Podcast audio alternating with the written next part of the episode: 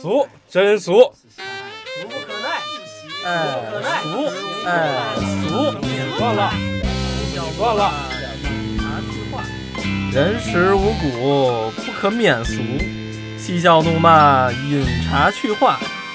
各位好，欢迎光临俗人茶话铺。 Hello，大家好，这里是由俗人集团冠名播出的《俗人茶话铺》，我是金掌柜。 大家好，我是小舅。 Hello，大家好，我是杨老师。今天咱们自我介绍的顺序调换了一下啊，因为今天来的来宾呢是我的一个多年的好朋友，贵州省龙头企业的法人老板林总，请林总给大家打个招呼。哎，大家好，大家好。林总非常朴实简单，对，其实林总跟我们三个应该说是同龄人吧，我是对八九年的，金掌柜是九零年的吧。对我也是九零的，我八七年的，一代人。作为一个八七年的人，就成为了一个龙头企业的老板，所以我们在好奇林总都经历了什么。所以今天我们邀请到林总，也是为大家讲述一下他的个人经历、发家史。林总一直自称自己是一个茶 农，真的是个茶农啊！呃所以真的是种过茶是吗？啊，是我们从小就是看着茶长大的。是吧？啊，林总是哪里人？接触茶啊从小就接触茶。我是福建宁德人。宁德那边是福鼎那边比较近吧，对吧？哎，我们和福鼎挨着很近，就只有哦几那十林公总里。从小是一个什么样的家庭环 境？我呢，其实算下来也是一个留守儿童了呀。哦啊对，父母从小就在外面做生意，啊，那你是自己呢是跟着奶奶长城大市的，过后还 是？啊不是农村户口。对，从小在村儿里面待着。嗯其实就是奶奶，其实是在当地种茶是吗？父母已经出去去外头经商了嘛，对，父母在外面啊经商，在我们相那当于边呢就奶奶领着你守着山茶花， 是不是这个意思？ 对，是家家户户都有茶叶，哦是不是对吧啊？对啊你，你在走到任何一个山头，背后一拍出来都有茶叶啊。嗯对，在我们老家应该是那边挺好看的，绿油油的是吧？我倒没看过，我没去过那个塔山，是吧？啊我我印象中就是绿油油一片，像梯田似的那种绿油油因为福建是丘陵地带，啊就是山不是很高啊啊啊！啊。然后呢，茶叶当然它是一行一行的，就在这个森林里面是蛮好看的。是吧？我还真没去过，有机会去看一看。因为我从小也是在奶奶家长大的，感觉父母不在身边，还是心里边缺少点什么。林总当时是比较自立自强，好好学习，还是一个不好好学习的孩子？呃，小时候还是呃学习还是还行，啊、就虽然父母不在身边嘛，啊自己还是挺爱学习的，对，所以成绩也不算差，对。然后呢，这个虽然父母不在身边啊，会会有一些缺失，会可能会比较缺爱一点，对，但自己会去找一些东西，让满足这个内心的这种，或者可能有点空的这种感觉吧。呃就就可能跟我从小的这个习惯有关系。我从小就属于那种对特别爱琢磨，就什么东西都喜欢去去尝试的。嗯呃，小时候我们家这个有 VCD 啊，这个 BB 机啊，像这种在我们农村的话是属于比较有稀卡缺的是稀吧，缺的东西。嗯，那我呢就属于从小就属于这种喜欢把它拆的稀巴烂，然后又给它组装回去。呃嗯从小喜欢研究干这些事儿，把 BB 机、VCD 和家里的门板拆下来造个潜艇。对对对，我到我小时候也喜嗯欢猜，我自己在家经常会搞一些奇怪的发明，嗯就是这儿连根线，那儿放一个板儿，然后可能一拽线，那板儿就倒了， 非常低级的那个。你是做了个陷阱埋伏，你这是，人家是造潜艇，对我， 怪不得你没成长成为龙头企 业的李老板。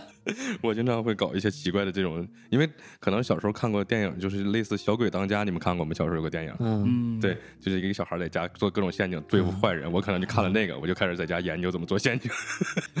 嗯，所以林总可能人家看的是发明类的，我看的是那个搞破坏类的。对，但是这样子，我其实养成一个习惯，养成一个什么习惯呢？就喜欢喜欢琢磨，然后很专注，啊就就是直到今天都会有这种状态。我我是特别容易就进入那种很专注的状态。当我去思考一个事情或者跟某一个人讲话的时候，其他声音我就会立马就中断，听不到，就会沉浸在那个里面去。用时髦的话就是沉浸式体验。 自带沉浸式体验效果。哎，这这有个故事哈，就是我们小时候不知道你们有没有玩过那个四驱车？嗯，玩过。那我我玩四驱车呢，就从一开始一玩这个车那一天开始，我就想怎么样能搞个第一名，所以就直到在读初中一年级的时候，呃，我们县里面举办了一个这个四驱车的组装大赛，啊，然后我就想拿到第一名。就一直去研究它，重复不断的去去组装拆组装拆，哎，最后呢也得了个全县第一。哦，那实现了。挺厉害，挺厉害。各种给四驱车搞那个什么画儿啊，这个嗯穿小裙子给自己车，那个，你还真别说，用那个小塑料板儿给做那种围挡，我去，啊，你们不是一个路线的，你那个是收藏，就是摆那儿看的， 嗯，不是跑的，嗯，跑不过人家嘛。遇到林总这种，你就另辟蹊径了，是不是？跑不过人家，然后你就看，你看我这最漂亮，但只要你装修的弄得漂亮，它不能得奖，得全县第一肯定有奖金，有几万块钱，林总。 那个时候没有，保温杯、饭盒，对对对，那个时候有一些小奖品，对，然后有可能又投到了四驱车你的那个事业里头，最后，全市第一，全国 第一，全世界第一。哎，你还真别说，现在还有那种咱们小时候玩那些玩具的比赛，什么悠悠球比赛这种啊有有的，有，是吧？啊，对对对对对对，咱们可能不太注意了，但是人家有的人比较专注，比较专这个东西，咱不专，咱就玩儿悠悠球。别人玩儿一个什么招数，咱练不会就算了。林总不行，我必练须会沉了浸式的练会啊，我练会了一个叫遛狗的招数，你知道吗？知道？就拽着那个悠悠球在地上走，啊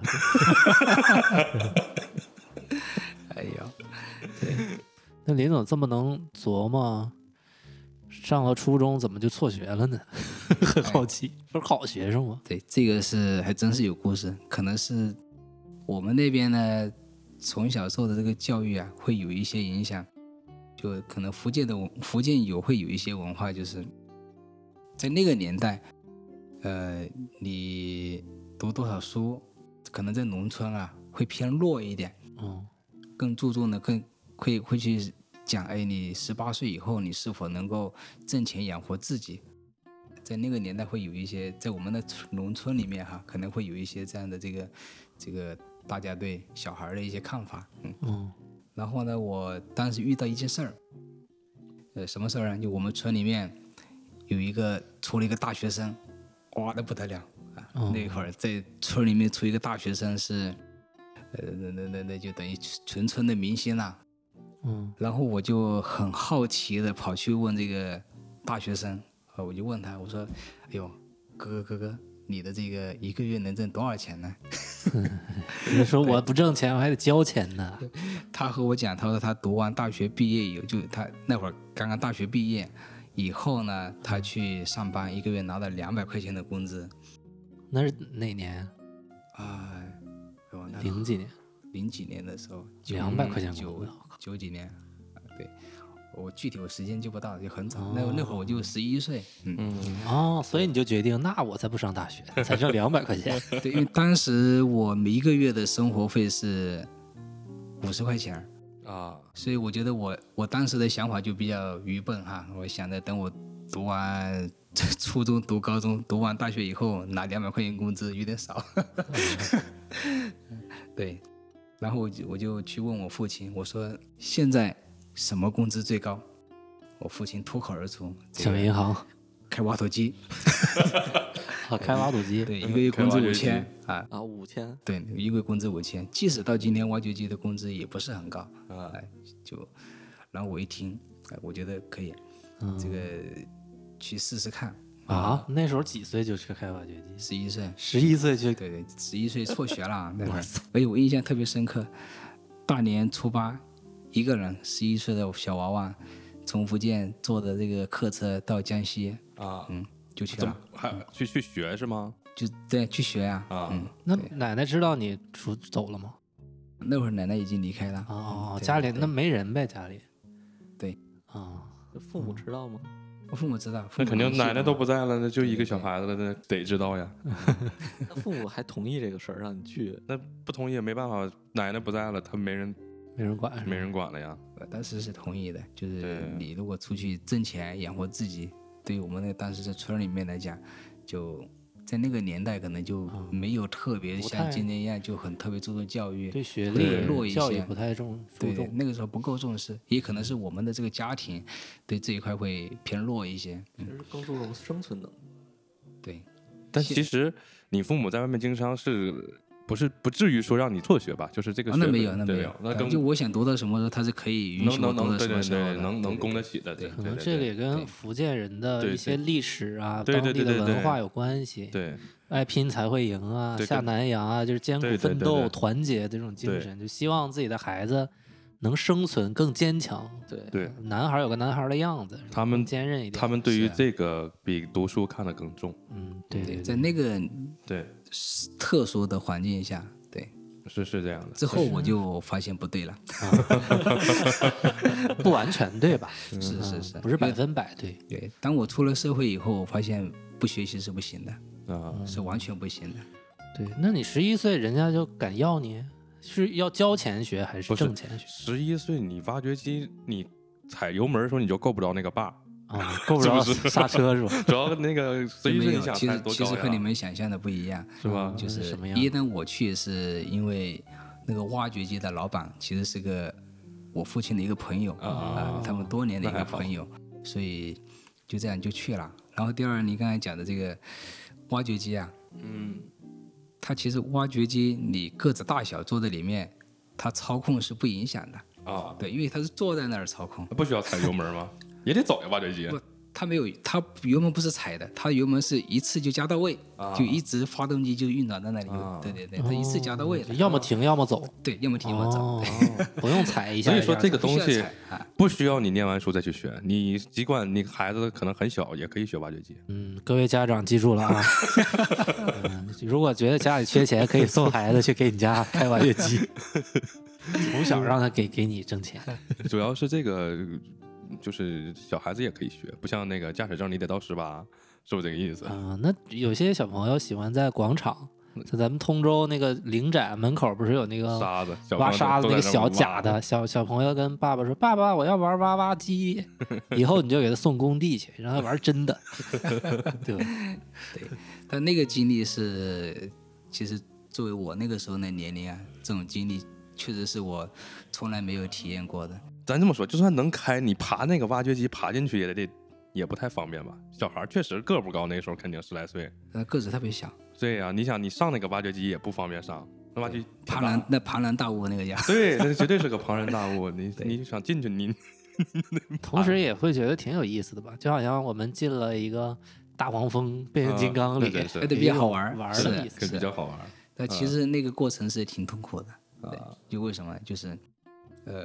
挖掘机嘛，它都在工地上，啊，都是工这地种环境不太好嗯呃，这么给你形容一下哈，在工作的时候，你即使戴着口罩，一天下来去挖鼻孔，都还是黑黢黢的，对，全嗯灰，对就是那灰大到什么程度呢？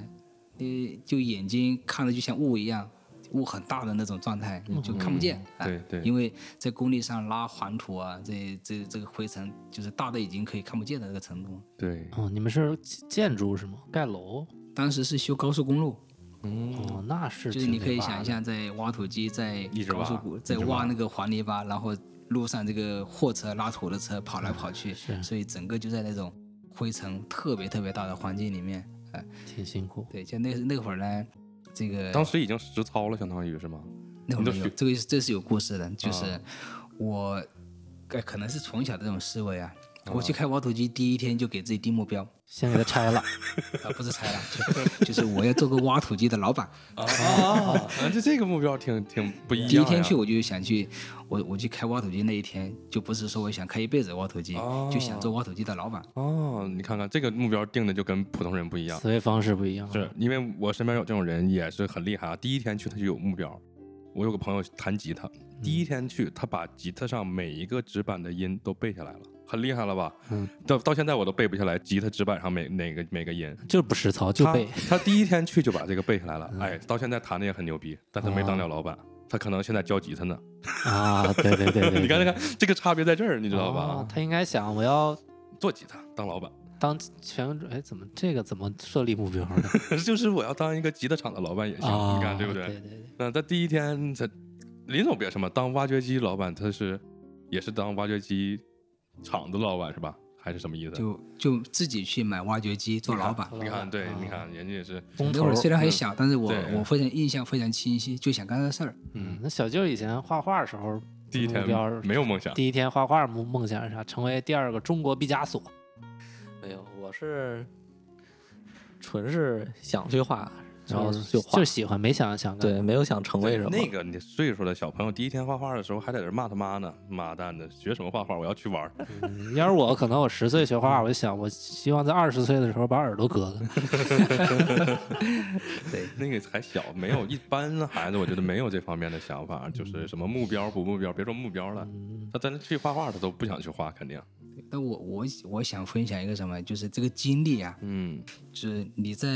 读书的时候几乎是没有任何压力的，对，突然间到了一个这种环境下，那个反差是非常非常大的，对就是读书时候的压力，你对你学生认为这个是压力，但进社会以后发现那个根本不叫压力。对，就是你就真的感觉到像没有爹妈一样的，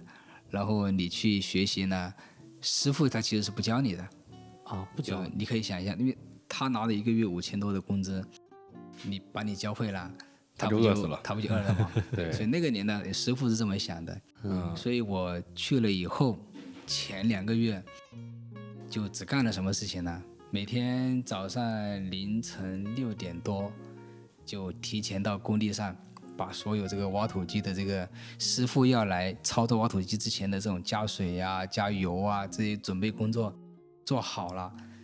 等师傅来上机就可以就可以开。嗯，然后呢，从早上一直站到晚上十二点，就站在挖土机边上，因为你学挖土机只有一个座位，你一直站在那里，哦哦就这样就站俩月。哦呃这个过程呢，这个过程中还发生过一些什么东西呢？比如说，你看那个挖土机在加油的时候，你们可能没有概念哈。没见过，挖土机加油是拿了一个很大的油桶，往里管。用这个挖斗给它吊起来，升高以后，插一根管子在里面，用人工嘴巴吸，然后里吸一口以后吸把倒它流进去，对那流进去啊对，那我我不懂啊，啊我操作我总共吸了三遍，全吸就嘴吸里到了。肚子里面去了。啊 嗯，那个那个很难受。这个我我知道，吴老师经常有个什么情况呢？开开个车没油了，死路上了，嗯然后就去找我，然后我去了， 西 他是他自己吸， 他老吸嘴里头。吴老师也厉害，天天开车把自己死路上，这种人也 少。他经常开车死路上，好几次了。开车骑死路上，骑摩托车死路上，我都救过他好几回了。牛 人，所以那那个时候，可能我我觉得我用一个用了一个很很真诚的方法啊，就不是一用了一个方法，是可能人做人在那个时候就是这样子，也不懂事儿，就是很真诚。师傅呢，这个给师傅洗衣服、做饭，还带孩子，就帮他带孩子，啊然后就啥 都干。那不就是孩子带孩子吗？对，孩子带孩子，只要师傅开心，哎，啥都干。嗯，呃，直到有一天，我跟我老板讲，我说我不学了。他问我为什么，我说你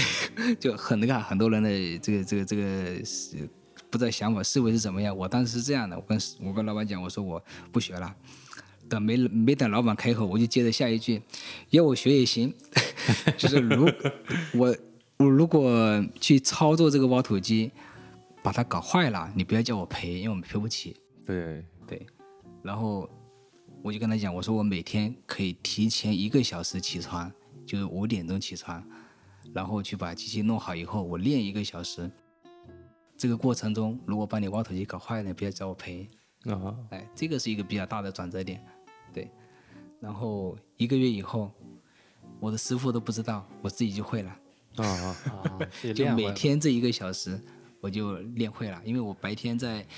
白天晚上看他练，看他是怎么操作的。第二天早上我起来了以后，我就自己照着他昨天那个方法去练。嗯，那说明哎所以师傅当时没教我，那我就在这个过程中就天天这么琢磨，天天练，就一个月以后就会了。那就是伺候师傅，师傅还是不教，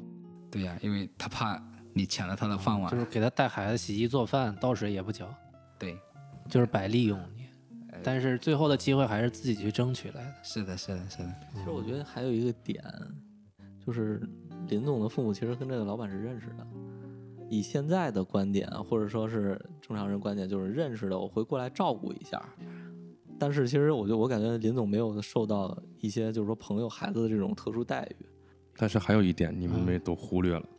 林总十二岁的时候掌握了一项生存技能，对呀、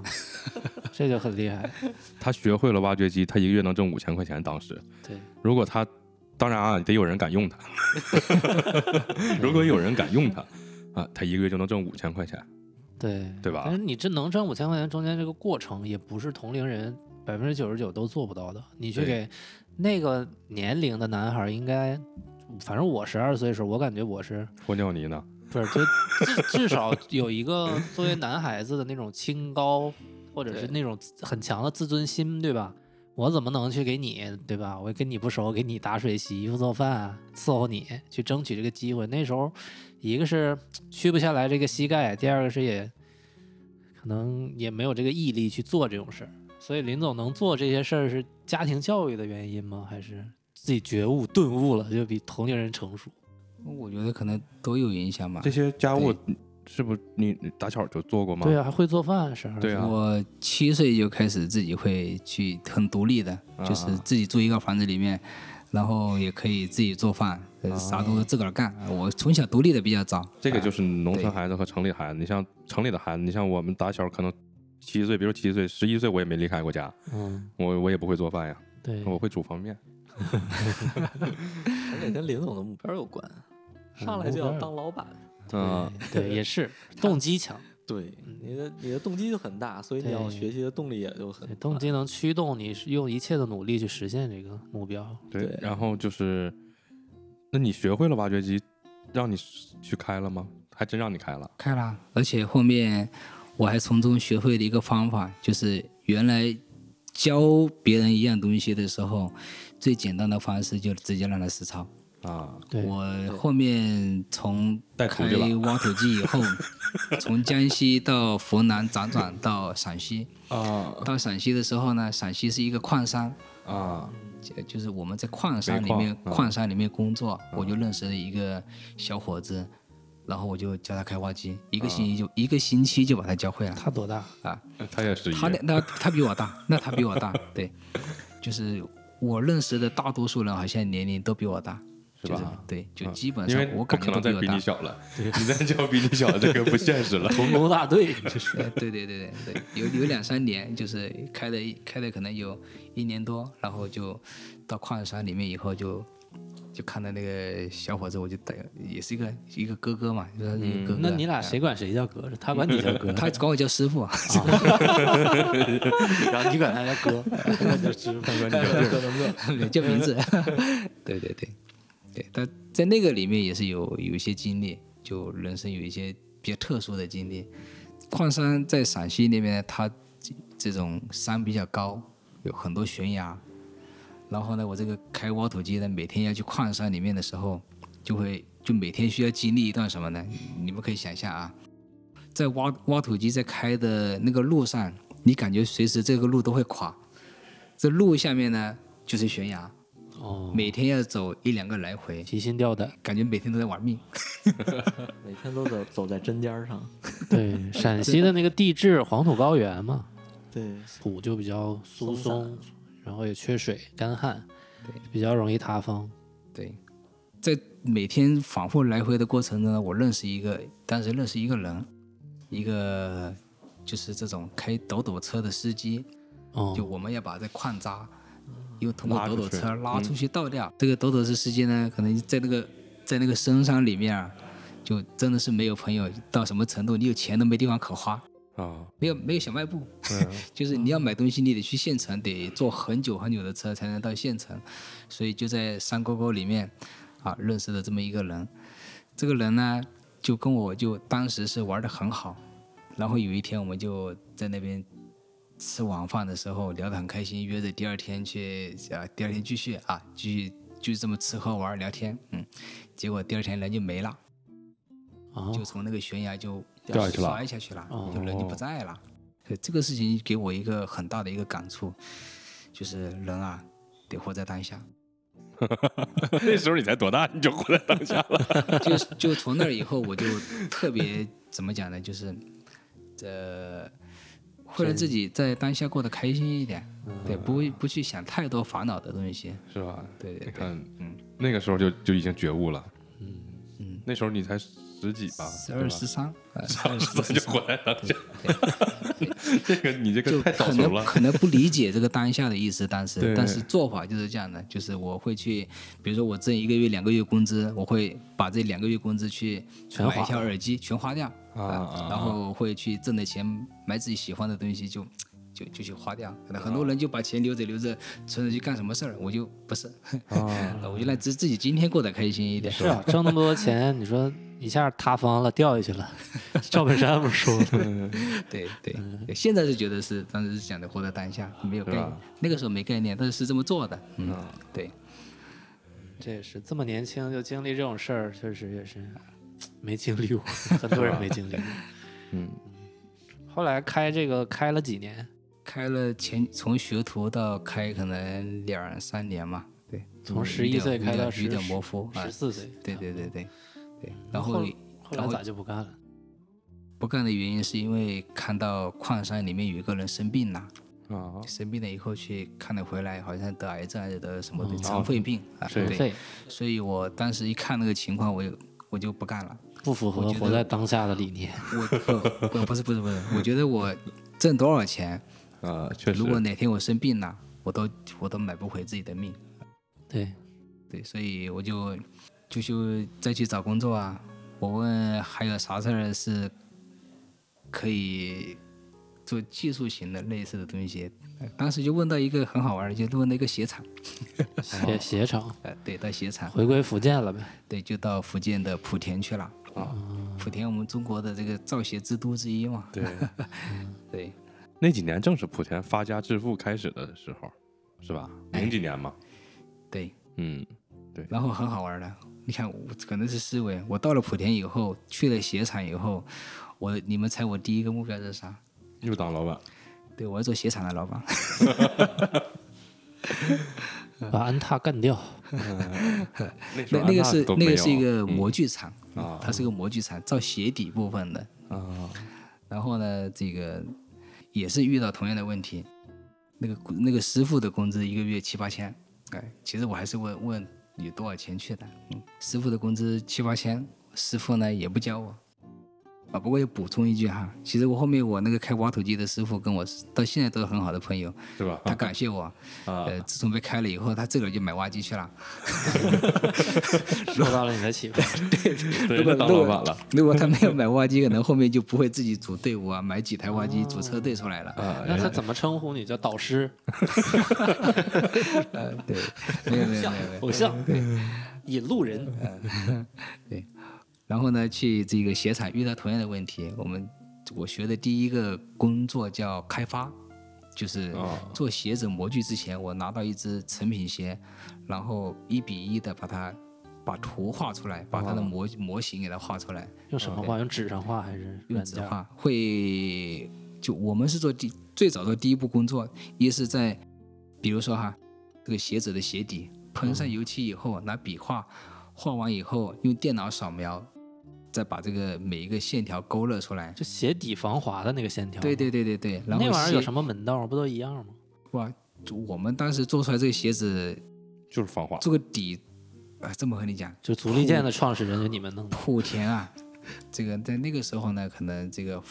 在早期的时候仿制会多一些，原创性会少一些。哦我们对现在是一比一对仿对制，对，都是能仿够嗯做到精度成品的精度在一毫米以内。哦，嗯也就所以是你比如说有一个阿迪达斯的鞋，你们要仿就得把鞋底的底纹儿都仿的一模一样。所有的形状、每一个角度、哦每一个精细程度，就是你用卡尺你都卡不出来它是真假的。哦，然后你要用纸剪出鞋底的形状、侧边的形状，每一个线条你都要画的一比一，然后进入二 D，进入三 D，再进入这个这个这个这个这个模具啊，就它一环一环来。对，挺复杂的这对个工作。然后我去了以后也是遇到这个问题，师傅不教。师傅不教呢，呃，有一天师傅生病了， 啊，在这个过程我每天也都在练，嗯练着怎么玩，怎么去做，但是自己从来没有去单独完成作品。直到师傅生病了以后呢，我们的总经理，那个工厂的总经理就给了我一个机会，他其实他是能做的，但是他给了我机会，他说你来做试试看，对。然后我在那一天我做了一件事儿，就是我在同一天开发出的两只鞋子，这是个什么概念哈？在行业里面，师傅级别的人是两天开发一只，然后我一天开发了两只出来，都成了当时在那边算是奇迹了啊，传说。对，呃后面我就回忆是怎么做到的。呃，我的同事跟我讲说，你二十三个小时没喝一杯水，没吃一口饭，就完全自己沉浸在那个世世界里面。我从那以后，我知道什么叫全神贯注。哦就是把自己完全沉浸在那个里面，世界世世世世界里面去干那个事儿，对对，然后就就干了一天，干两只鞋子的一个开发，嗯，对， 从此以后就会了，对，这是一个事件，嗯，然后你就能做各种各样的这种仿制鞋了，吧？就是在哦第一个开发的这个阶段，我就所有的鞋子我都会做，对，后来升官了呗。呃，就就成了另外一个师傅了嘛。我师傅还在，我成了另外一个师傅。对，哦呃那、我但是我不安于现状，就我从此以后我就一天到晚就到处所有的部门跑，对，我去不在学一个别部的门技跑能了，对吧？我就到每一个部门去、去去跑。结果嗯现在应该到我离开那个工厂的时候，应该整个工厂百分之八十的环节我一个人能做完。啊， 掌握了核心技 术，嗯嗯就是去学，就特别喜想学不同的这个。你想嘛，要做一个鞋厂的老板，你不得啥都会干吗？ 对对对就对就对这样的一个思想。不是核心技 术，全链路技，全链路。那你们当时仿制的鞋鞋都有哪些大牌子？像所有知名的都仿。全球那个时候就什么全火，他们仿全对球的对呀，所有大品牌的运动鞋他都们会仿，做的都非常真，那材料什么的，跟甚至比原厂还好。比它的吧还好，对，就是你分不出真假，价格是几分之一是十吗，分之一十不到分。之一啊那嗯，后来因为莆田太猛了，后来人不都成立了莆田鞋了吗？都已经 现在做自己品牌了嘛？ 我小时候买那个假鞋，好不容易说就是换鞋嘛，老想换新鞋，说穿坏了再给你买，总是穿不坏。就是林总那边弄，林总给你弄的，对，当然它也有好的和质量差的之分对啊吧，对，走的渠道不一样。因为莆田当时应该走这个出口啊， 对，这个产品比较多，出口转内销，它品质还是有要求的。对对我对，记得之前林总跟我说过一句话，说好像现在看着一个人的鞋还是怎么着，就能知道他穿多大号，还是一个什么意思来着？还是一个鞋看着他穿鞋知道什么材质？去拿鞋子闻一下，知道就是新鞋，闻一下就知道它的这个真假。啊 那可不是得新鞋吗？臭鞋闻 不出来。旧鞋有点臭，主要是不愿意闻。因为很多人去商场买鞋，去鞋店买鞋，你不会闻啊，一闻就知道真像假我们就做这个呢，就以前哈做这就靠闻，你闻就知道是什么材料，哦就特别是鞋底的材料，基本上都在那儿。对，因为好的这个就鞋子为什么会臭啊？穿的会脚臭啊？那就材料不好。 哦，因为真正的大品到后面以后，大品牌它不会用那种很差的这种材料，而做仿的。它外观虽然一样，但它真正的原材料它会差一些。那这个行业是不是也对健康有影响？因为有气味、有胶你什想么那的，个新鞋多呛，你对呀闻那个新鞋，对吧？也影响肺之类的吧？都是化学材质，都特别呛呀，那个。呃，它化工的这种产品，对呃当然它会会对你的影响你的脚气啊这些那个不好的肯定会有一些影响。那你去卖鞋的商场，你就去那嗯那个商场一楼吧，咱就说，嗯那的味儿很很重的那个。对，那生产厂家味儿更大。对，啊，那是的，嗯，然后后来呢？后来当师傅有没有转岗、升官儿什么之类的？呃，等我都会了以后呢，这个准备自我己又单干我了。嗯又我又不干了。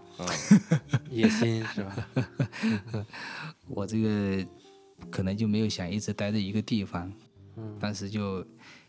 就去问这个有，就又因为在那个过程中有了解到一个做什么做消防，消防对，做消防就得做消防，可能挺好玩的， 嗯那个时候做消防应该很赚钱，对，呃可能我资也质我也是也有听到啊，对就是这个做做消防这个这个门道呢就挺有意思，对，林总呃干一个事儿都是先问这个行业能挣多少钱，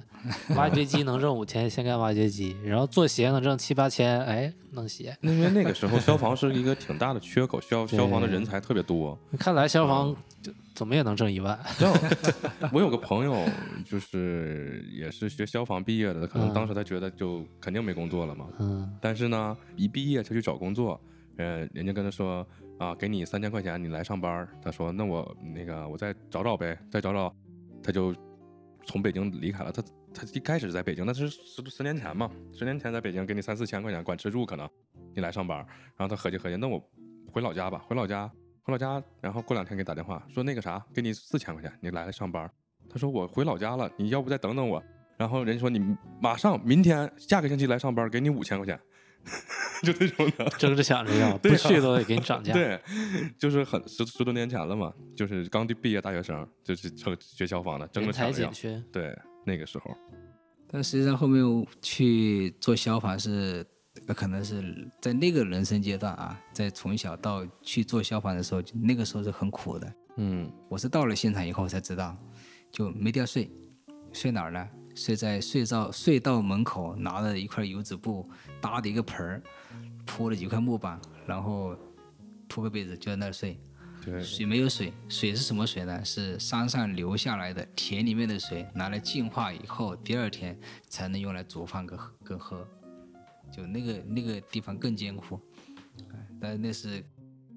去做了这个以后呢，就你们可以想象一个啊，就是我当时那个隧道，云南一个叫南涧县的地方，去了云南，那个隧道有两千六百六十三米，我每天需要在里面走四个来回。当时隧道那个是修隧道是什么概念呢？就里面全是灰，对也，也全是 灰又全是灰，啊、那个对灰那个灰还比开挖土机的灰更大。那排哦不出去嘛，因为消他防出就去是为了往外排。嗯，对对对，那会儿是排不出去的。对，然后，呃，哎，在消防里面做的这个过程中，还觉得有些好玩的地方，就会发现我从那去做什么呢？就是你知道隧道里面都会有那个消防的那个器材放在这个箱子，我们在安完这个箱子以后，需要在箱子上面喷那个字，嗯，就把我原来开做鞋在鞋厂里面学到的技艺就用上了。哦 因为鞋子需要剪形状，我们可以做到什么？就是，呃，拿一把剪刀，你随便画，用笔来画完以后，我能够用剪刀把这个纸啊从笔画的那个线儿中间剪开两半，因为每天都要拿剪刀剪，对，然后就剪这个字儿的时候，就能够剪得非常标准。嗯，因为这个字，比如说是不管它是什么什什么规则形状的，剪完以后一定是标准的。哦。然后剪，然后我刚才有讲的，你们有没有印象？就是我要拿油漆来喷这个鞋底去画画，就用的这个剪完这个字儿，然后再用油漆去喷这个喷这个玻璃，喷在那个。这个这个这个消防箱上面的字儿是用这样喷出来的，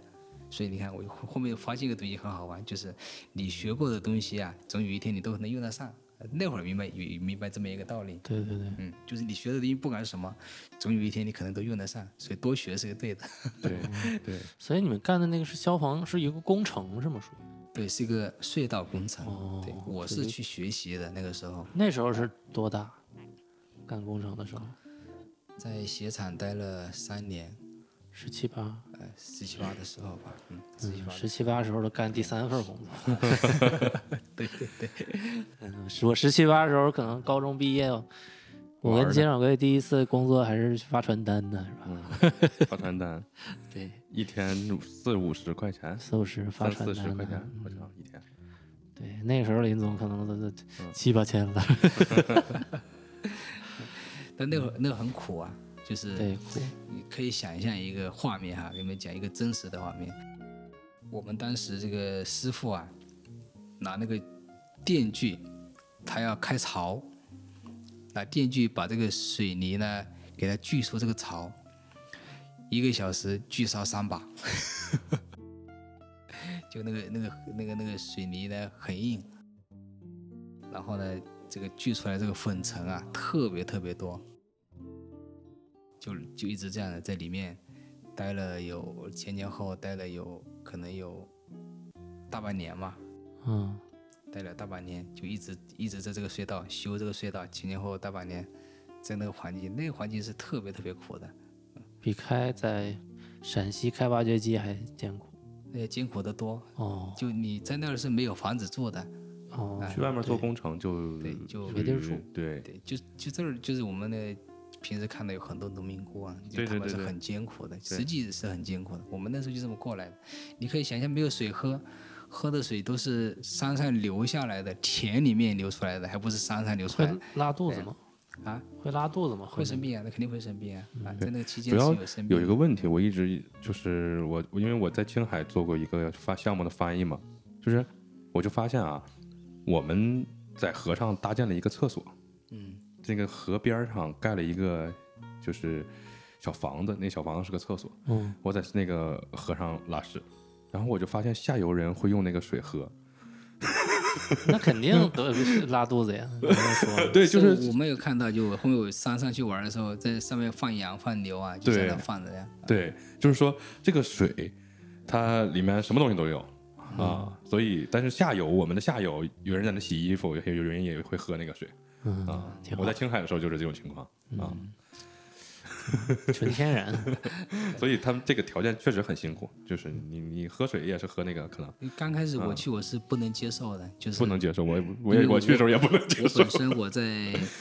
在莆田那会儿，在工厂里面，嗯其实生活呀、吃啊各方面都挺好的。突然间到这个嗯地方去以后，我不能接受。后悔了，在云南这这个这个地方吃饭呢，大家就就拿那个碗儿到蹲处那儿到处蹲在那儿，到处跑，对对，我然知道，后在外面做工程就是这样。嗯哎，对，一个一个大锅，咵就这样子吃了。对我当刚开始我特别不能接受，对后面我那个老板跟我讲了一句话：这个人呢，你在什么样环境下生存，你就得去接受这个环境，不管吃什么东西。嗯对那个老板给我讲了一句话，我特别印象深刻：别人能吃的东西，为什么你不能吃？别人能干的事，为什么你不能 干？所以嗯你说我不饿，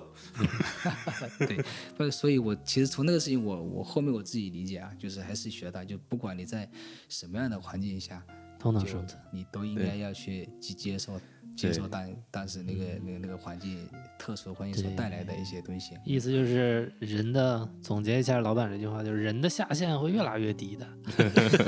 其实发现林总他每一次都是从头开始，嗯，哎，这讲到点儿了，听到这儿，我就发现个问题啊，为什么林总能就是从福建说去一个另外一个省份就去了啊？去然后江西、对这个陕是西，有介绍人或者什么，嗯中间有人帮你牵桥搭线吗？还是说你自己就去了我家人啊啊，我我父母啊，我姐姐啊，啊？反正都有亲戚朋友会在对对当地对做这个工程或者怎么样，介绍一下你就去了对对对的，我对我问了以后，他们就给我介绍这些。啊？那还有有介绍的不错了，那武师傅就没有介绍的。嗯，他就只能去村里面挨家挨户卖灯泡，卖完灯泡去人家给人小土豆 儿啊，就是蒸馒头蒸馒头。嗯，但是当然，尽管有家里人介绍，但还是要背井离乡去外地去生存，你会面临到很多问题。嗯，对，我知道，我很多年以后有一天，我就刚好经过那个地方啊，下车的时候一转眼一看，凤凰山隧道，眼泪水哗就流下来了， 就是那一瞬间哈，特别感触的，因为那个很苦嘛，那个时候是做不做工程，这个我知道，我在外在面在在我我的同学群里面，就我们同学聚会。我通过我们聊天，我几乎没有看到我同龄人，就是在我的那个同学堆儿里面，没有比我吃过更苦的。是吧？更多苦的，那你所跟他经历的，们嗯，同学聚会有话聊吗？聊啊，能能聊一块儿去？你们几岁时候同学聚会？是长大30以来后岁，长大以后同学啊？我以为是高中什么对，到现在都还有一句嘛 现在也可以有的聊了。你啊说人现在家有的上聊学，他在外边上班，你那这没个法聊没法聊了，对就对对对对，嗯嗯后面，嗯，后面，嗯，然后这工程是干了半年，哦，过了刚才可能有有年把儿，嗯对，前前后后可能有年把儿，因为它不间断了嘛，嗯，就干了这一个工程，干到后面就到贵州去了呀。也干工程 是吧？对，当时因为工总公司在贵州嘛，哦对，我，这们消项防哦目在云南，但是公司公司在贵州，对，前前后后可能换了有一两年，也就是十八、十九岁的时候就去了贵州，对对对对，然后二十二十岁还是二十一岁的时候，二十岁二十一岁的时哦候，真正到了那个那个那个那个县，嗯，在这个过程中就就就来回跑嘛，贵州、云南，然后在工地跑，嗯，那一林总在贵州也耕耘了十五年左右吧，哎，十五六年15了。是是是，嗯，那怎么就扎根在贵州了呢？按理说，从经济 GDP 上来讲，贵州是全国应该相对比较贫困的地方，嗯，比福建要差吧？肯定。这这又要说到我是茶 农了， 这个福建是正数，贵州是嗯倒数，这不是一回事儿了。对，不是一回事儿。对，当时我看到一张图片，嗯，看到一个茶叶的图片发出来是紫色的，啊嗯，然后我很好奇的问人家，问当地的这个这个这个这个，因因因为当时是个有一个领导在那儿哈，嗯他们聊天要发展这个产业，我就问他，你们的茶叶来做什么呀？那领导就跟我讲，跟我们讲说，我们的茶叶做绿茶。我一看那个紫色的茶叶，在我们老家做红茶是特别好的原料，哎，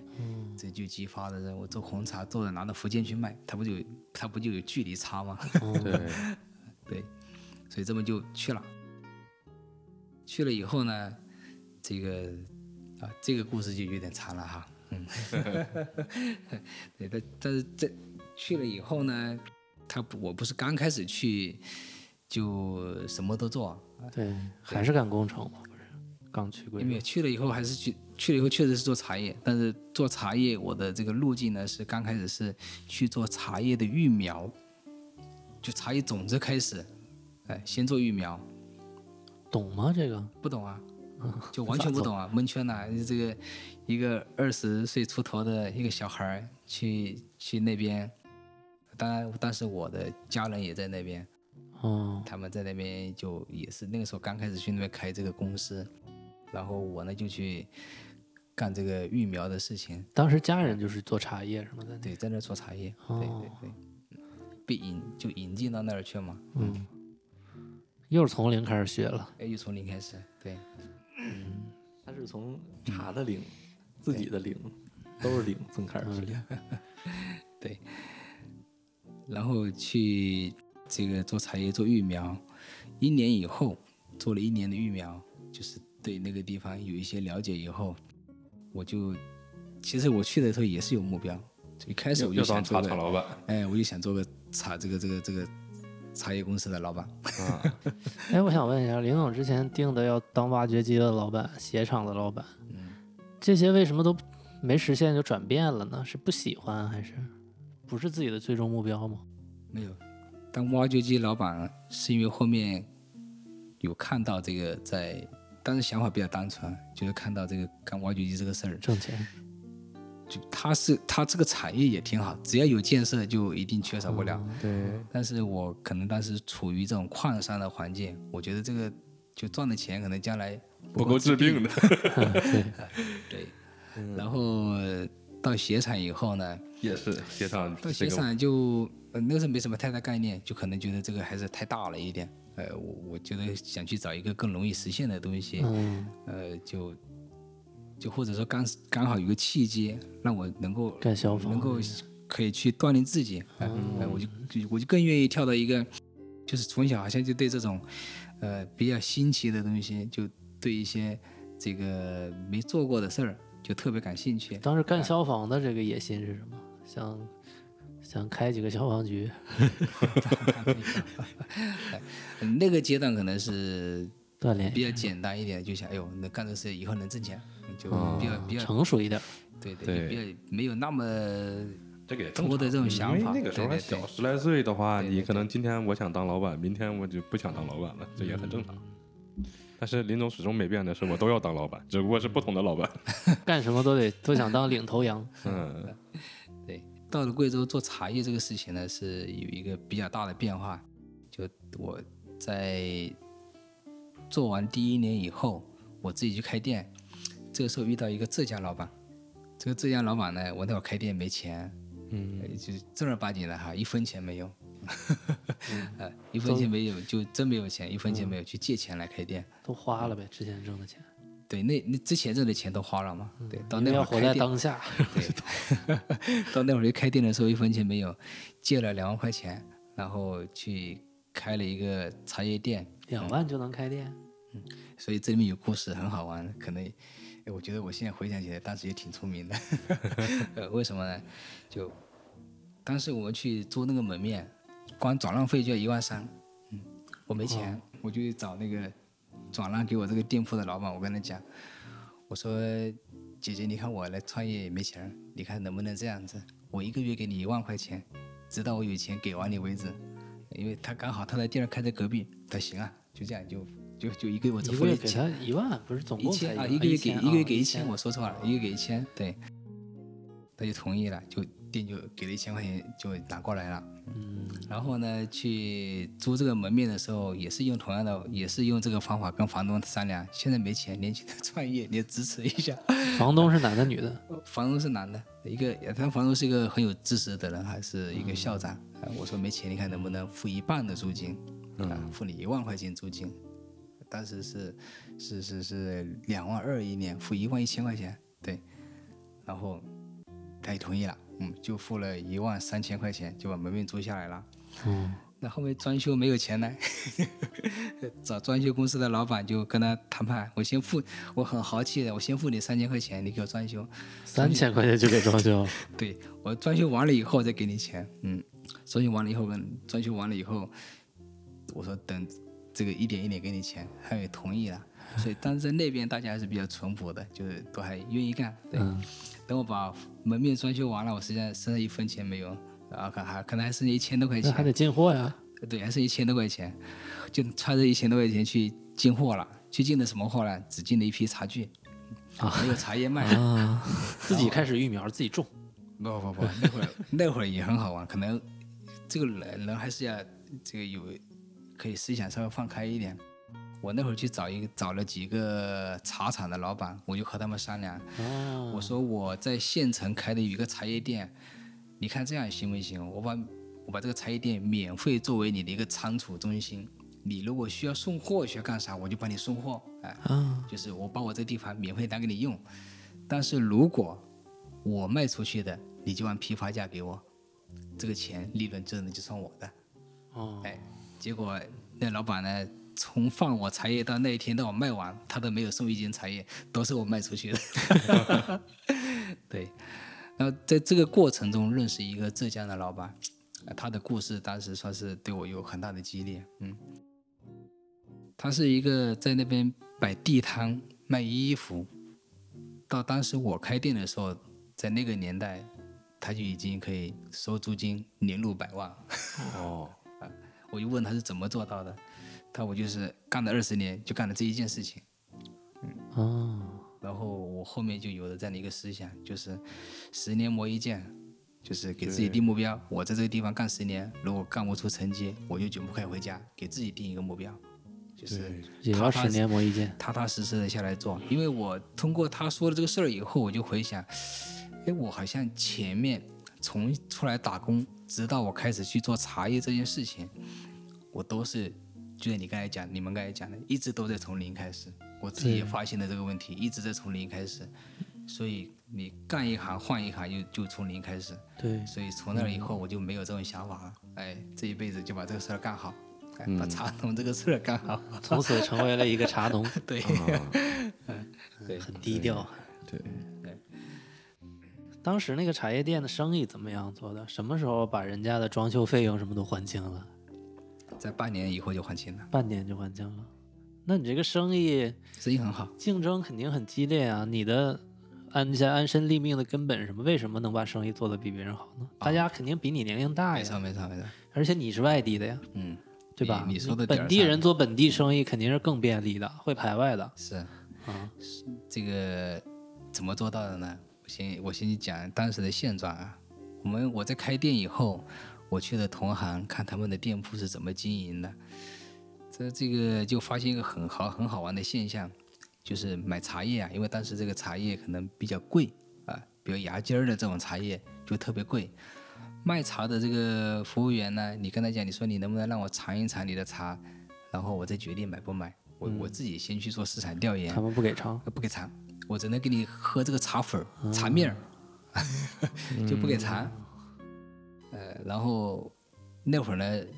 那个地方相对还会比较闭塞，高速公路对都没有，对，然后闭塞一点。像他们这些他们做开店的人呢，就每天早上可能九点十点才开门儿，下午呢七八点吃完晚吃晚饭就把店门给关了。所以我当时做的事情是什么呢？所有的茶，不管什么茶，免费喝。就是我的大厅的茶叶，就是不管可来什么客人，我都免费喝。所以哦来我了们先买不买先做一做，对咱先坐着喝嗯喝茶聊天，就是对我对用的这样一，我用的一个这很简单的、很真诚的这种方法，像交朋友一样的方法，然后就每天我那地方人就很多，有一个小店铺，天天那个桌子都是满的。超前。因为我在南京还有很多地方旅游的时候，南京有个叫雨花茶的嘛，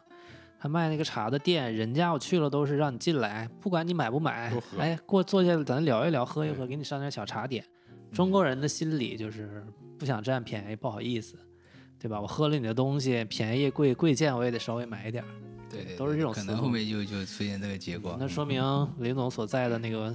呃县城还是相对闭塞，哎，别别贵说。州山山比较高嘛，都处在闭塞的交通也不便。在那个时候是这样的，对，而且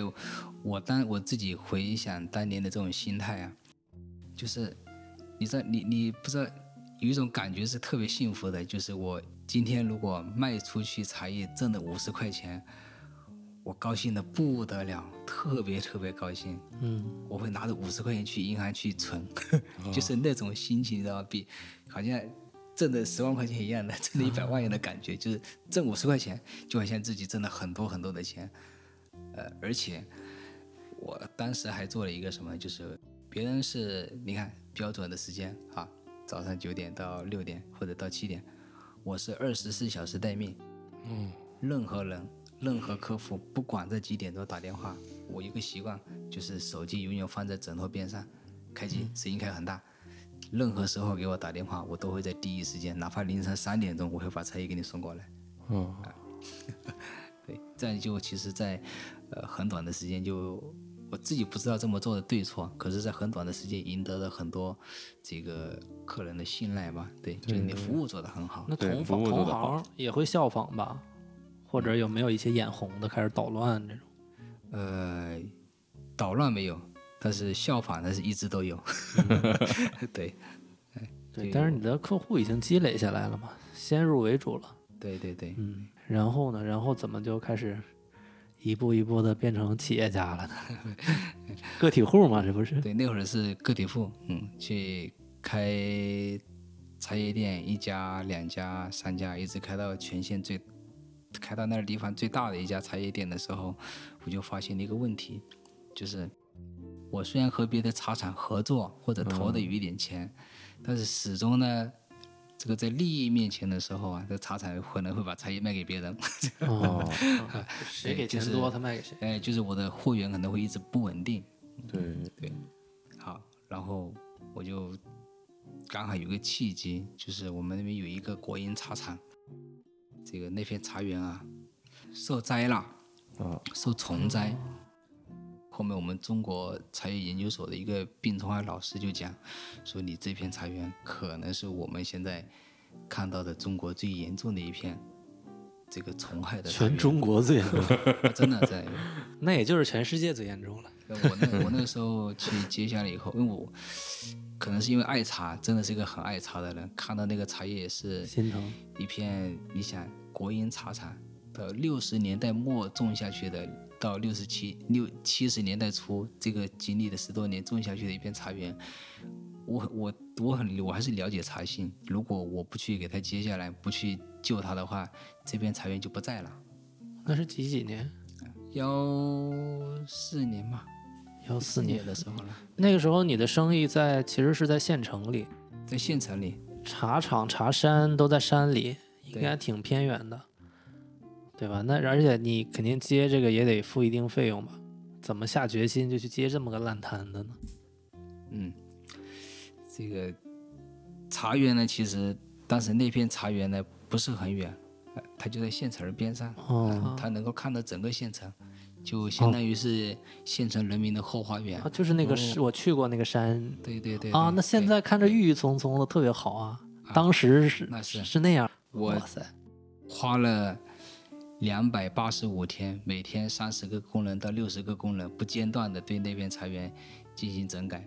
去去修缮它。那后谁面出这个钱？我出钱啊你！出钱，对啊，所以我们后面老师就不理解， 他说你你花的这这个钱足以在任何地方去建五片比这个更大规模的茶园，就是你花了五倍的成本，只干了这一个事儿。啊那后来治理好了，啊，后面就治理好了，这到现在就是人们的后花园了，啊，可漂亮了，一天。哎，那这个如果算一笔账啊，假如说这个茶园没有病虫害，收购这么一片茶园付出的成本，和你以低价收一片闹虫害的茶园付出人工成本以后，哪个更便宜？如果没有病虫害，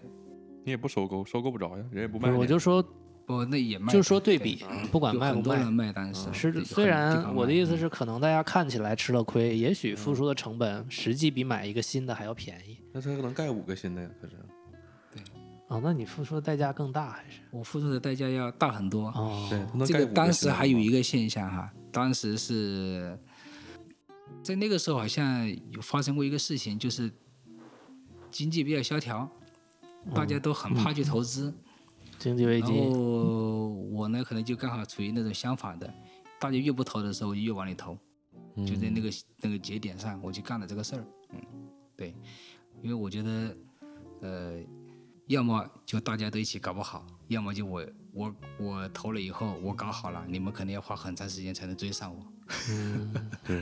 虽然干这事儿看起来吃力不讨好，嗯，但应该会有一些目光聚焦在这儿吧，至少认识了你吧，觉得这是一当代愚公 呀，把山移了。在这个过程中啊，其实我在那个地方经营茶叶的过程中，呃，其实有一个事儿，就是为什么去做这个茶厂？其实这之前还有一个事儿，就是我的这个师傅啊，在我刚到石阡的时候，他就去了那什么师傅？啊，不是，就就我刚到那个贵州那地方的时候，他就去了，就相当于我这个零九年，就我二十一岁的时候，嗯，做茶叶的就师做傅？茶叶刚到那地方的时候，我的师傅就去了。那他那时候是给别人做呗？没给我们做啊，我们那时候有茶厂，有我们给我们家的这个哦，茶厂做茶，教我做茶叶，对。然后师傅去没多久，一年时间，一年时间的师傅去了一年以后，师傅就走了，走了以后他其实留了一句话，嗯他说这个地方的老百姓很可怜呐、为啥？嗯因为这个当地的人都不懂茶，嗯，呃，所以它有可能会出现什么结果呢？就是种出来这个茶叶，将来也卖不出这个价值，老百姓呢又不懂，啊，一块地上可能有十几个品种的茶，这个这个茶叶去做的话，可能以后它不挣钱，哎，所以师傅在走的时候给我留了一句话，他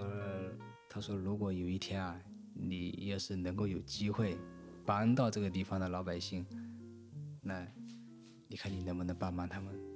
我师傅是一个特别善良这。个善良的一个人，因为他他把他毕生所学都教给我。 对就那个年代呢，可能也可能很多都是这样的，就是就这种奉献精神，就没有藏着掖着，什么都交给你，愿意交给你。最早的匠人嘛，对对对吧？对我去做这个茶厂有很大一个原因也是这个，就是希望去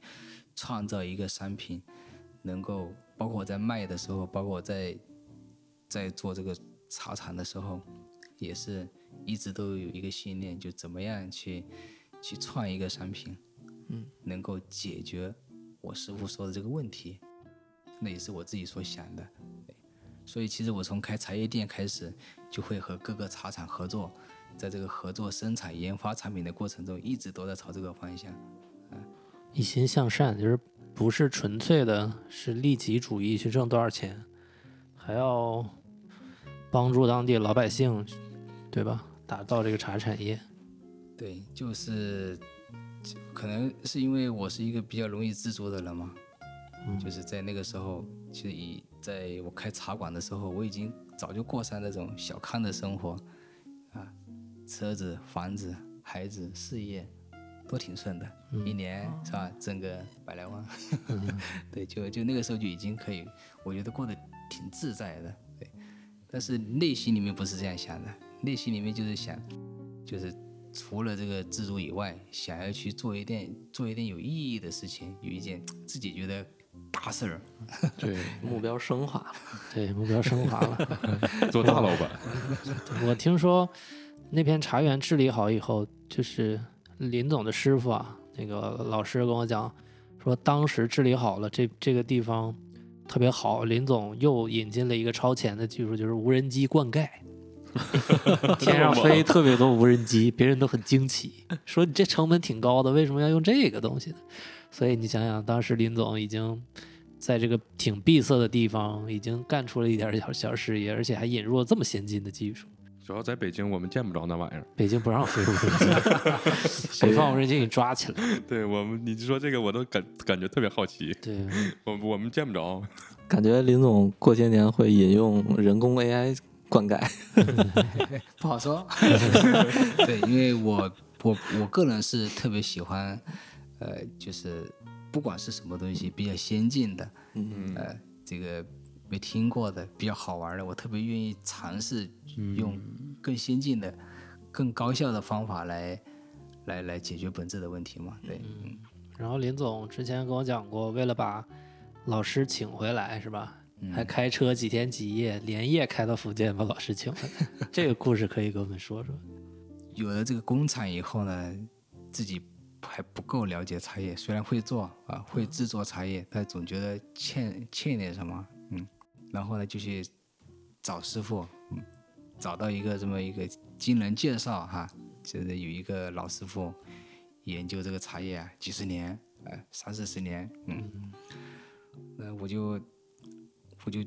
开着车，哎、就人家那个三顾茅庐啊，我也是。去找这个老师傅，也是老乡是吧？哎，老乡，哎，跟我家隔得很近，就这小几十公里，嗯，对，这个老师是原来福建茶叶研究所的副主任，好像 是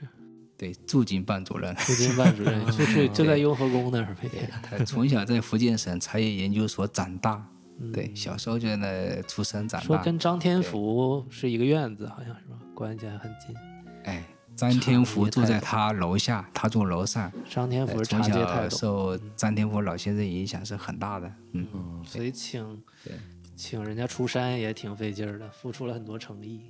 是是是，后面其实可能也是有一个共同的信念嘛，就是我给老师傅看了一样东西，嗯，就是我在贵州做的一颗紫色的绿茶，嗯，对，因为老师傅呢，这正儿八经的匠人啊，匠心的人，一辈子都在研究，给他看完以后，啊，就前两次去跟他聊，都没有什么想法。呃给他看完那个以后，你看我们干这个事儿，我想去，想很想叫你和我一起去做一颗这种紫色的这种茶叶。他看了以后，那是他想干的， 那就我们就我们就一起来，来来来去做这个茶生产研究茶叶这个事儿去了。后面这个过程其实还发生了一些比较有意思的事情。对，就我们在那里做了茶叶，然后在全国各个地方去调研，因为发现贵州啊，它这个生产茶叶就少数地方它是一年四季生产，大部分贵州八十八个县。只有几个县是一年四季生产茶叶，其他县呢就一年就生产一季或者是两季。春茶是吧？对，春茶和有些是有生产秋茶，大部分都很少生产。那么在福建或者全国其他茶叶发达的地方，是一年三四季季都在生产，三季到四季，对甚至冬还有季应该是不冬季也有，冬季有不白采露摘，茶，但是会生产。就它有一个白露，白露那期间是生产茶叶的，哦对，它其实是一年茶叶最高峰，它一年可以做五季，哦，对，呃，最少这个，但看你情况哈，最啊一少般去贵州一般做一季。对，对，那做比较少。看到这个现象以后，我觉得不对，嗯，就是，就我当时想象，如果让你上一个月的班，其他十十个月，啊，一个多月的班，其他十个月都不让你上班，你还愿意干吗？他挣不上钱呢，我是一上一个月班，另十个月老板也不给我开支。啊是，所以后面我们就觉得这个方式，我觉得这个方式是不对的。啊，你老百姓他不会因为我只有这一个月个把月的收入，让我活一年我就去发展这个产业，肯定不行。对，对，所以我就带着这个疑问，因为那个地方也没有品牌呀、就走不出去。带着这疑问呢，我就带着师傅在全国各个茶区，啊、走了有前前后后走了有两年，回来以后就干了一个事情，啊、就发明了一个产品，能够一年四季生产，能够解决这个问题。啊、后面我们就给它定义为这个一辈子干一件有意义的事，嗯让茶农能够稳固征收，征收的东西就是干通干这个产品，呃，它可以一年四季可以生产茶叶，对，这这这就是我嗯们在那个地方的一个一个初就初心嘛，就回到师傅走的那个时候，哎、就你想干件什么事儿，干嗯一件有意义的事儿，对，因为绿茶讲究的是春茶，讲究的是鲜爽嘛。但是你想想，如果你二二年是二三年，很少有人会去买二二年的绿茶的，对，对吧？都是买当年的，所以你的呃销售的时效就就很短。再一个，你存储上面也有很大的问题，你很容易压货呀。你清明前后卖不完，你压到冬天没人买了，第二年就周转不开，都浪费了。对所以林总这个方式就是是做了红茶，对吧？对把做了红茶红做茶成紧压茶，做成茶饼，这样的话，我就一年四季都可以采摘啊、因为你春茶的那个氨基酸、茶多酚的含量、内含物质，因为你一直不采摘，一年摘一次，冬经过冬天蕴含的内含物质特别丰富，所以它哦春茶是最好的。但是你红茶、呃呃乌龙茶也好，红茶也好，它都要经过发酵嘛，所以秋茶、夏茶它都可以利用，但春茶不太行。不是绿茶以春茶为主嘛，所以林总嗯这个技术等于是打破了当地的一些惯例吧。对对嗯对，这个行业很少有人这么做。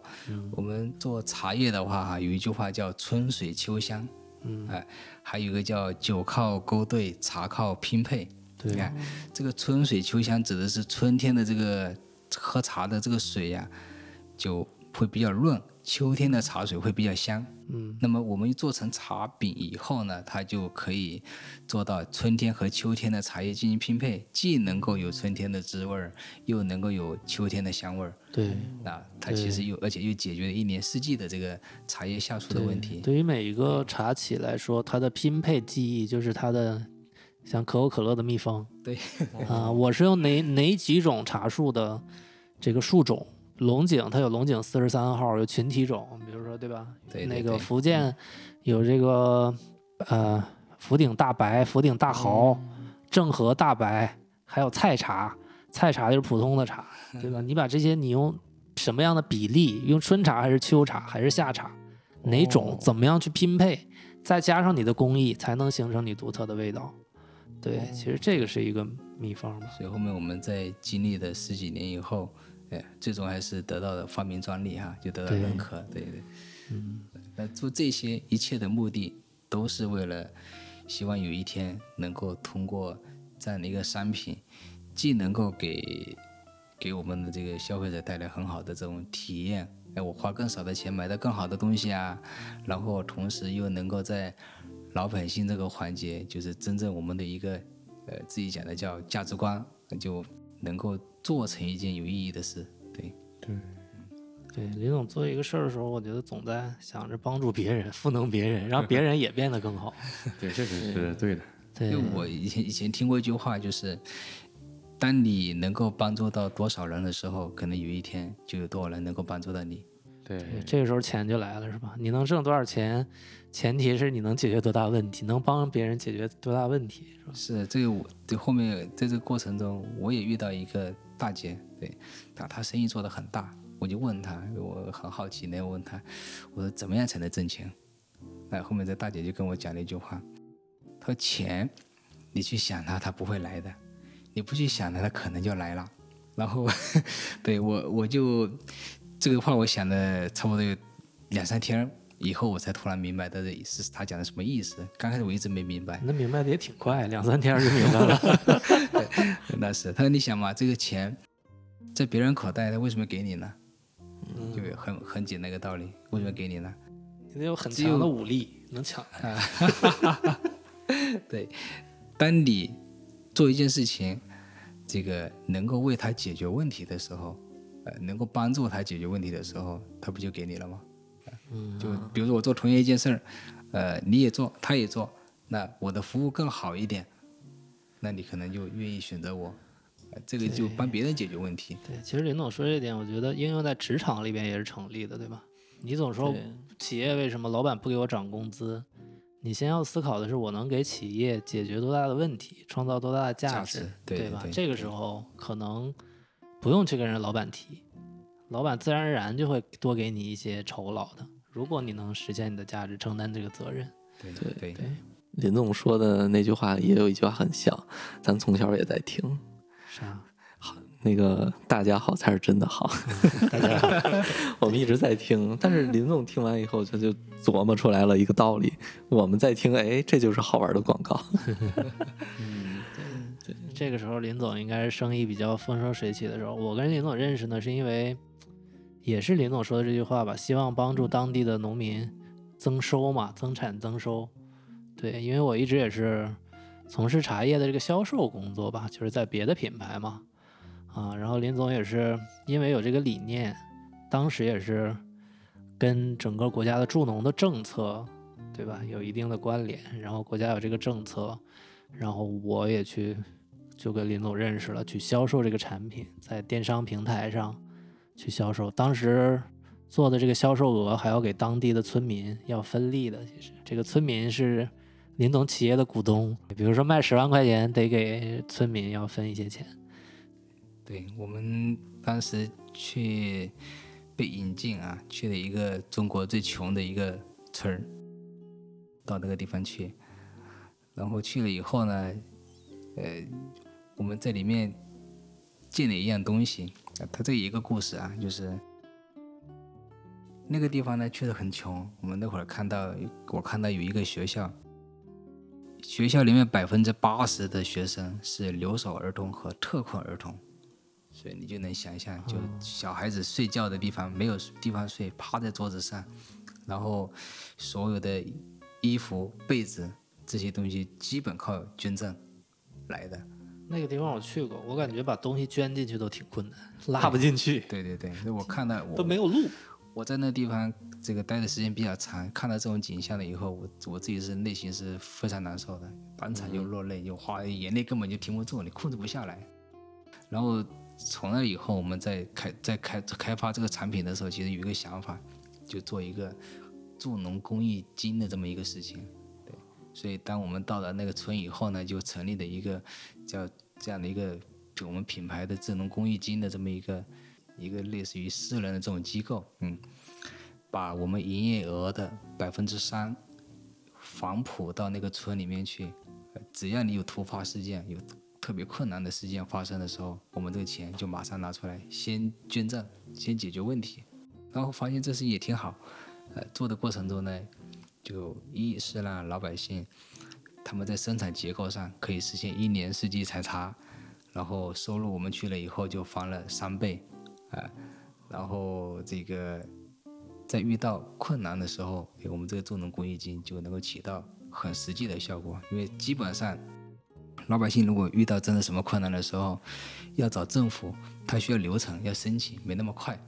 呃，他如果找乡里乡亲帮忙，他可能有时候拿不出很多钱出来，因为那地方很穷啊。所以我们这个助农公益金，当时就起到一个很大的一个效果。同时呢，在发展这个产业的时候，由于有了这个助农公益金，你卖的越多，赚的越多，给老百姓返的就越多，大家的整个积极性就被带动起来了。所以我们当时做的做的这个事儿，呃因为有一个啊单位哈，在那边也在帮扶我们，然后给我们也带来很多的资源，哎所以我们是配合着一起做这个事情。哎大家的目标是一致的，就是呃，不管是从这个帮扶单位啊，到这个政府，到我们的目标都是一致，怎么样让老百姓能够更好？对，当时我记得第一次去那个村子茶厂的时候，我是失联状态，谁都找不到我，因为手机没信号。对对，一进去以后就是一个村委会，然后林总说以前没有村委会，村委会就是一个小破房，就是漏雨啊，里边还有飞大虫子那种。对，然后去助农的这个领导去了第一晚上也惊呆了，就睡在那儿被蚊子咬了一晚上，被子都没有。然后后来才越做越好，通过林总他们这种助农，让这个村子的收入翻倍，才给他们新建了这个很漂亮的三层还是二层楼的村委会。三层，对嗯对，所以当时一去了，这个村民们还都是眼泪汪汪的，一提起这个林总这个品牌和企业，都是很感激的。嗯，这这个个也是真的觉得是国家的这个助对农国真家的这正个帮助了这个老百姓，不论是政府还是官员还是企业，都是一个一致的行动，所以老百姓是比较很感谢大家的。嗯，大家有什么困难啊？连政府、政府的这个公务员、官员，还有包括林总这些企业家，都会过去帮忙，还帮他们修了桥。当时我记得说，修了确实桥、对路修了灯，路建了修了很多路东西嗯，对，就是国家的整个当时是脱贫攻坚，对对，然后帮扶的单位呢带了很很大的这种资源去到了这个地方，然后我们呢刚好处于这其中的一个环节，哎，加上就是刚我们的理念也能够和好这单位和当时中央的一个政策是比较相符的，那就一起到了这个地方干了这些事儿，对，对，通过林总的这个企业还有品牌还有经历的助农这个事儿吧，其实以前我对国家咱们国家助农没有没有任何概念，就知道有这回事儿。但是经历了这个事儿，我发现其实可能原来这些特别贫困的这些村民收入远远低于我们的想象，能到一千块钱吗？一个月？我们去之前那个地方的人均收入是一年一千，嗯，一年一千，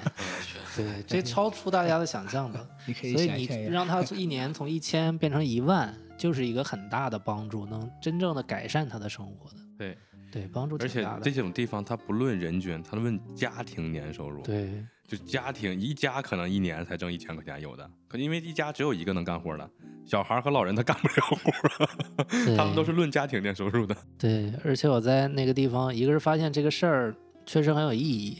再一个我发现企业家们像林总这种也很年轻，包括去扶贫攻坚的，咱们的政府去的就搞这个扶贫攻坚的这个公务员儿吧，或者叫领领导导，也特别特别年轻。嗯嗯而且跟我印象中的官员还有公务员的样子完全不一样，很年轻，很帅气，口才很好，学历很高，办事能力超强，嗯村民超喜欢， 对。给我印象完全不一样 应对该是就是派下去的那种驻村干部吧，那是，嗯，对对对对嗯对对，就都是是下嗯能下去锻炼的。对能力确实是挺强，跟我想象中的不一样。那不前两年有个新闻，就是有个小姑娘也是驻村干部，就是就是贵州，嗯下大雨，然后在路上那个应该是泥石流给什么埋给给给埋了，好像是，嗯，就是那个驻村干部去对，去就村这里种头，就这种，做到挺特别大的贡献，嗯付出也付出了很多辛苦吧。大家都对历史有多了解啊？像以前的年代叫知青下对乡，知知青下乡这里面有一个一个本质的一个区别在于哪里呢？就是后面的这个领导下乡跟知青下乡其实很像的，就是把很多高发达地区的这种理念和思维，真正带到中国贫困的这些地方。呃所以我当时就比较幸运，就是我们是和这个这个这个这个来帮扶的这个领导，他们有很超前的思维，有呃看问题的这种本质，大这种大局观、格局观是完全不一样的。对、我自己也是深深受影响。对，对，那我们干的事情是很实实在在的，能够让老百姓每天能看得着的事儿。我们就是一个落实，在落实的这个点上，和我们企业发展本身也一致，哎，和这个大方向也一致，对，最终做出来就，哎，大家都很满意。挺好挺好。啊，对，所以说通过林总的这个事迹吧，就是我我呢，反正我啊能学到一点，就是你在做一件事儿的时候，不是完全是纯粹的是利己的，你纯粹利己是很难做好或者做成一个事儿的。这个有点像咱们现在说的这个合作共赢。对，合作对共赢，，他如果纯粹利己的话，他你如嗯别果是人一都得个烦他， 纯利己。呃，对你，你要全是靠侵占别人的利益啊，它不是一个零和博弈，对吧？对，它要大家都都能去获利才行。对对对对对，如果你获利了，别人受损失了，这个事儿就不成立。对，也要做的这个事儿有意义、有价值。嗯，那林总现在做到企业做到这个程度，我们听众朋友们可能也是有自己的感悟，学习到了很多。有没有一些你觉得是让大家可以规避的、踩过的一些坑，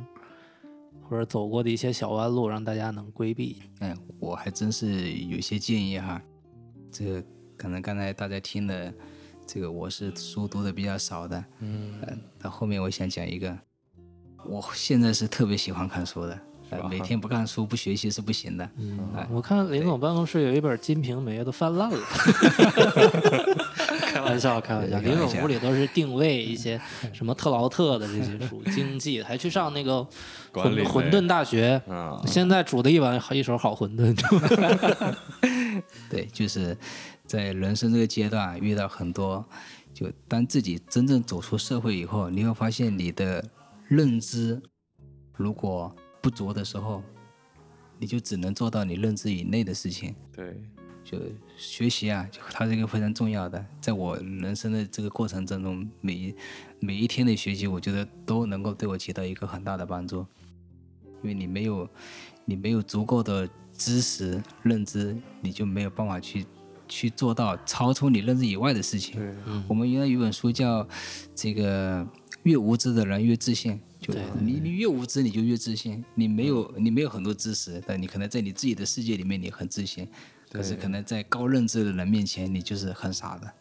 对对，所以第一个建议就真的要多读书，千万多听多读。对，然后第二个呢，就从我的这个经历来看呢，我自己觉得啊，就是年轻的时候不要害怕，一定要去多吃一些苦，多挑战，多去做一些事儿。你只有经历的越多，你的阅历足够丰富以后，你更容易看得明白很多事儿。哎，你听别人讲说我我受了什么苦，受了什么样的东西，没有自己真正去感受，你是没有办法真正能够这个体会到的。哎，人都是这样的，当你去受了一些伤以后，你才能够从那个伤痛里面学到一些这个你是可能想象不到的那种画面和经历。是的，对，所以这两个建议是啊，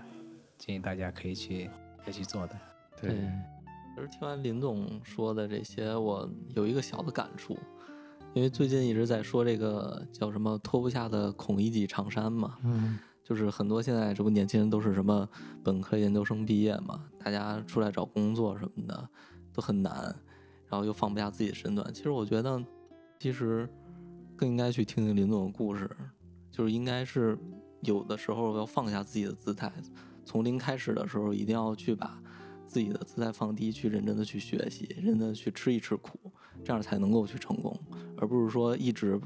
把自己摆得很高。对，嗯，对自己一个 很无知的自信，其实也算一种无知，我觉得。什么有没有一种可能，我把我自己摆的特别高，然后我那个还去吃 苦，就我在内心里面觉得我是 我是神，别人都不行，然后实际上我还得去送外卖。境界比较高。 对，林总确实是比较豁达，然后也愿意听取别人意见的人，从来没有把自己放的姿态比较高，不论是小辈儿啊，还是什么人啊，工人啊、农民啊、村民啊。给他意见或者说一些比较过激的话的时候，从来没见过林总生气或者红脸， 都是很虚心的这个接受别人的意见，而且也挺林总也特别愿意听大家的意见和建议，甭管对不对，至少可能能吸取到一些养分。对，姿态确实是不会把自己摆得特别高，很虚心去学习。我就是个茶农嘛，而且林总很很勇敢，真的很勇敢。林总从那么小的年纪开始就不断的去从零开始去尝试，我觉得这个是一般人做不到的。包括咱们已经很是成年人了，已经有成熟的心态了，再从零开始的时候，自己也是会很很害怕走出这一步的。嗯，哎，我有个小问题啊，小八卦一下，就林总，你挣到钱的时候有飘过吗？就是觉得哎，我好有钱呢，我就得买贵的东西，然后就比较铺张浪费这种。有也有是吧？那怎么走过这个阶段的？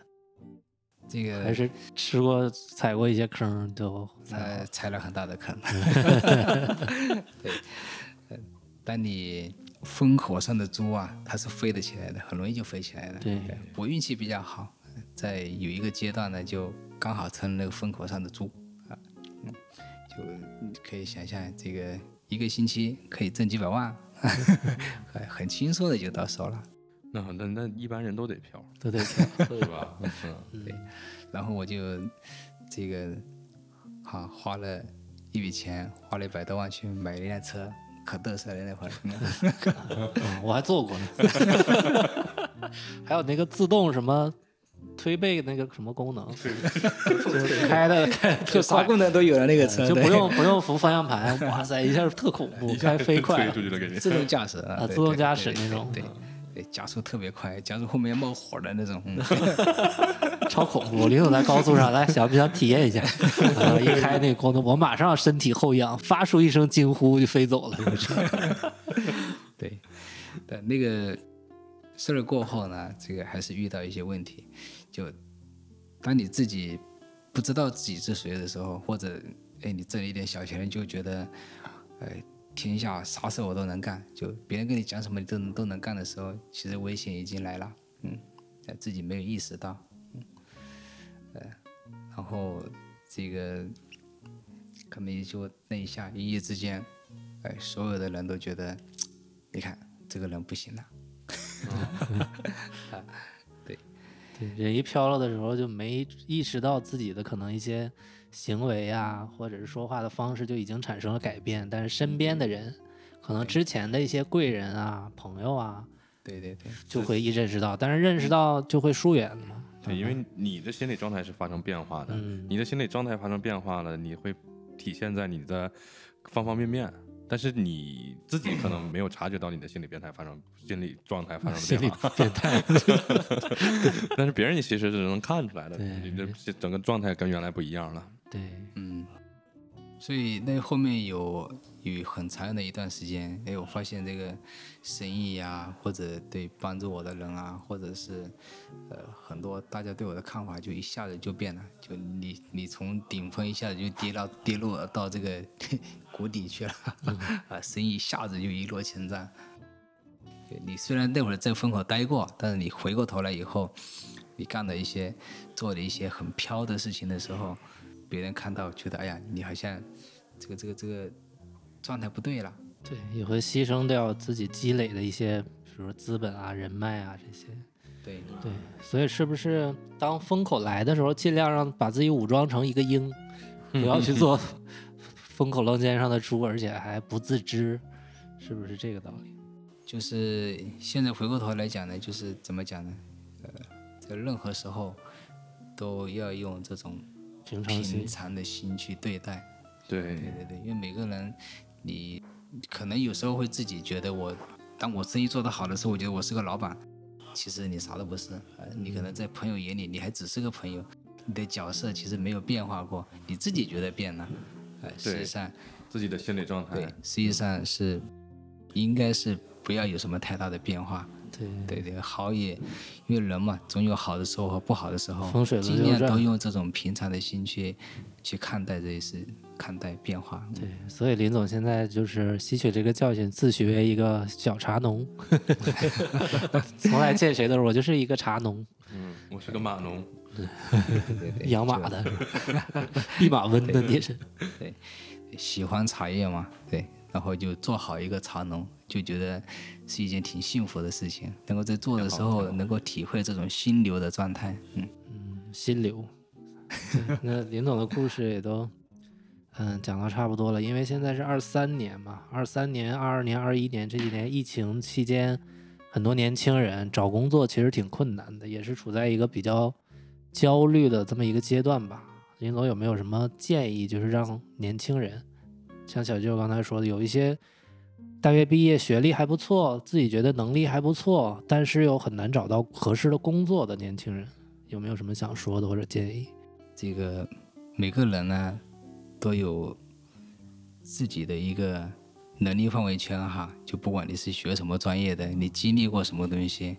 包括你是什么样的一个性格，多了解自己，在了解自己完以后，哎，可以去尝试着去寻找自己能力最强的那一面，去找适合自己干的这个这个这个事情，然后去坚持去做它。对，因为每个人能力都不一样，有些人呢他是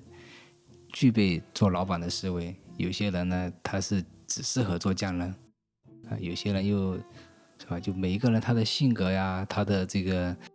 能力都不一样的时候，他能做的事情其实很有限啊。不要一想着一个人啥都能干，啥都会干，其实不行的。每一个人你就或许你就在某些方面比较强一些。呃建议的话，就去多了解自己，多然尝后去试呗。多尝试，去寻找最适合自己的那个方向的事儿。嗯，反正光用脑子想，他也想不出个花儿来，对吧？对你对总对得对迈开腿去摸着石头过河，摸着摸着，你可能知道自己擅长干嘛了。对，光想，哎呀，我到底喜欢啥？天天拿个本儿列一下，那可能也列不出来个我喜欢躺一嗯二着三。对，躺着也不失为一种选择，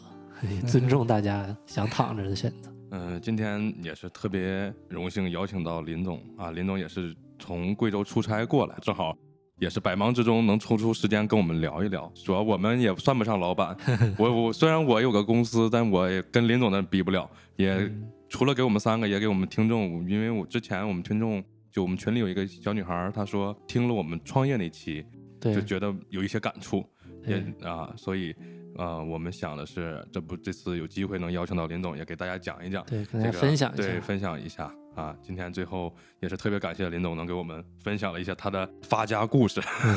哎，要咱们能不能要不要给大家说一下林总这个品牌名字，方便吗？可以呀、可以呀、是啊吧？嗯，林总的这个品牌叫紫孔雀，到时候大家想买茶叶的话，可以 加群跟我们联系 啊，也给林总最做做后宣猝不传。及防的广告，嗯然后林总的这个品牌在升级，二点零、几点零、三点零、三点零，呃三点零版本的紫紫孔雀马上要对腾飞。呃，然后也是我们小舅友情协助制作的包装设计，到时候上市了跟大家分享一下。是对是是大，家一定要期待一下。嗯，期待大家可以来品尝一下贵州的这个深山里面的这种好茶。嗯金钱来支持一下。这猝不及防、猝不及防的广告。 哎呀，嗯，开玩笑，开玩笑啊！今天还是真的是非常高兴，林总能来给我们我们三个也讲一讲，给听众也讲一讲。那么今天我们就聊到这儿，以后有机会林总再来北京出差的时候，我们再接着聊二点零、三点零。对对，对 再给大家讲讲。好的，就到这里谢了。谢大拜家，拜嗯嗯，好，拜拜拜。嗯，拜拜。